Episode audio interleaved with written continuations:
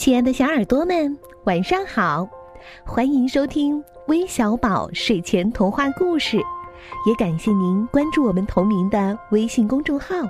我是珊珊姐姐。又到星期五客串主播日了，今天我们将迎来的这位小主播是来自厦门的毛一达小朋友，他会给我们带来什么故事呢？一起来听听吧。大家晚上好，我是今天的客串主主播，我叫毛一达，我今天六岁了，欢迎收听微小宝睡前童话故事。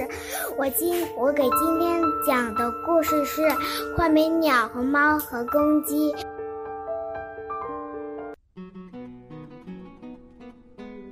从前有一只猫和画眉鸟，还有公鸡。画眉鸟和猫要去砍柴，对主公鸡说：“公鸡，我们这次要去砍柴，你千万不要把头伸出窗外，千万不要把头伸出窗外。我们这次走得很远，是听不见你们的叫喊声的。”说完，猫和画眉鸟就走了。狐狸听说猫和画眉鸟要去砍柴，在在公。猫和画眉鸟和公鸡的门，给公鸡唱一首歌。公鸡啊，公鸡，叽叽呱的公鸡，你的脑袋油光光，你的胡须丝一样，你把头看出窗外，我给你吃颗小豆。公鸡，公鸡把头伸出窗外，狐狸一把抓住它，往它的狐狸洞跑。公鸡说：“狐狸把我走过黑黝黝的森林，跨过急坑坑的河流，跨过高耸耸的高山。猫啊，画眉鸟啊，快救救我吧！”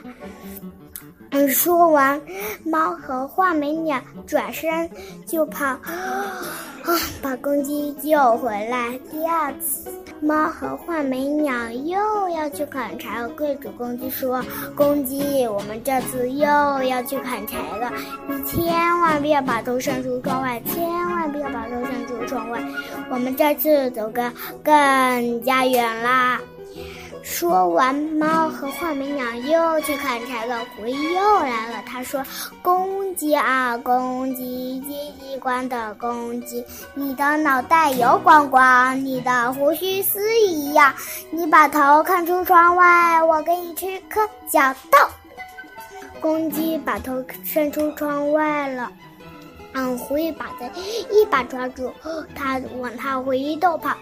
公鸡说。狐狸把我走过黑黝黝森林，跨过几坑坑河流，跨过高耸耸高山。猫啊，画眉鸟啊，快救救我吧！说完，猫和画眉鸟转身就跑。猫用爪子啄，画眉鸟用嘴啄，把公鸡救回来。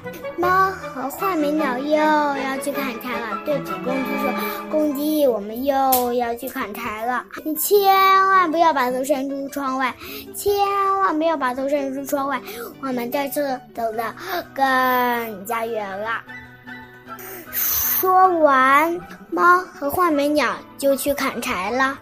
狐狸走到他们家门口，说：“公鸡啊，公鸡，叽叽呱的公鸡，你的脑袋油光光，你的胡须丝一样，你把头看出窗外，我给你吃一颗小豆。”可是。公鸡没有弄，然后狐狸又说：“孩子们跑啊跑，麦子撒一地，母鸡把它们捡起来，就是不给公鸡。公鸡还是没有动，然后狐狸又说：孩子们跑啊跑，核桃撒了一地，母鸡把它们捡起来，就是不给公鸡。”说完，公鸡就忍不住啊，把头伸出窗外说：“虎哥哥，干嘛不给？”然后狐狸一把抓住它，把往它狐狸洞跑。然后公鸡说：“狐狸把我走过黑黝黝的森林，跨过急坑坑还有跨过高耸的高山。猫啊，画眉鸟啊，快救救我吧！” 说完，猫和画眉鸟没听见。然后狐狸把它带到它狐狸洞了，然后。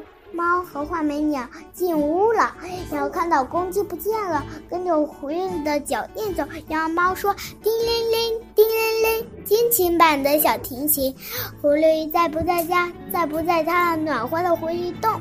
然后狐狸说：“谁弹的这么好听？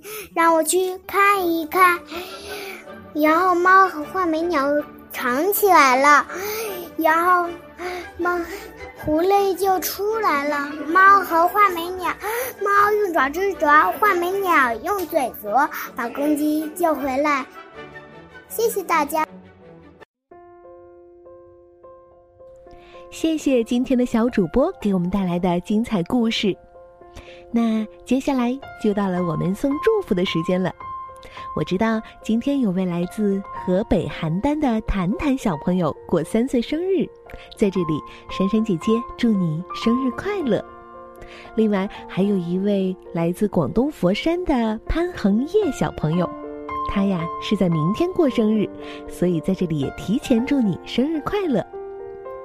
另外，还有来自广东佛山的刘叶涵。来自河北石家庄的谢天瑜，来自辽宁营口的唐静谦，来自天津市的李佳阳，来自湖南益阳的姚贝乐，来自内蒙古呼和浩特的刘凯岩，以及来自江苏苏州的赵静茹，来自辽宁沈阳的张淘淘几位小朋友都点播了故事，感谢你们的点播，我们下周再见吧，拜拜。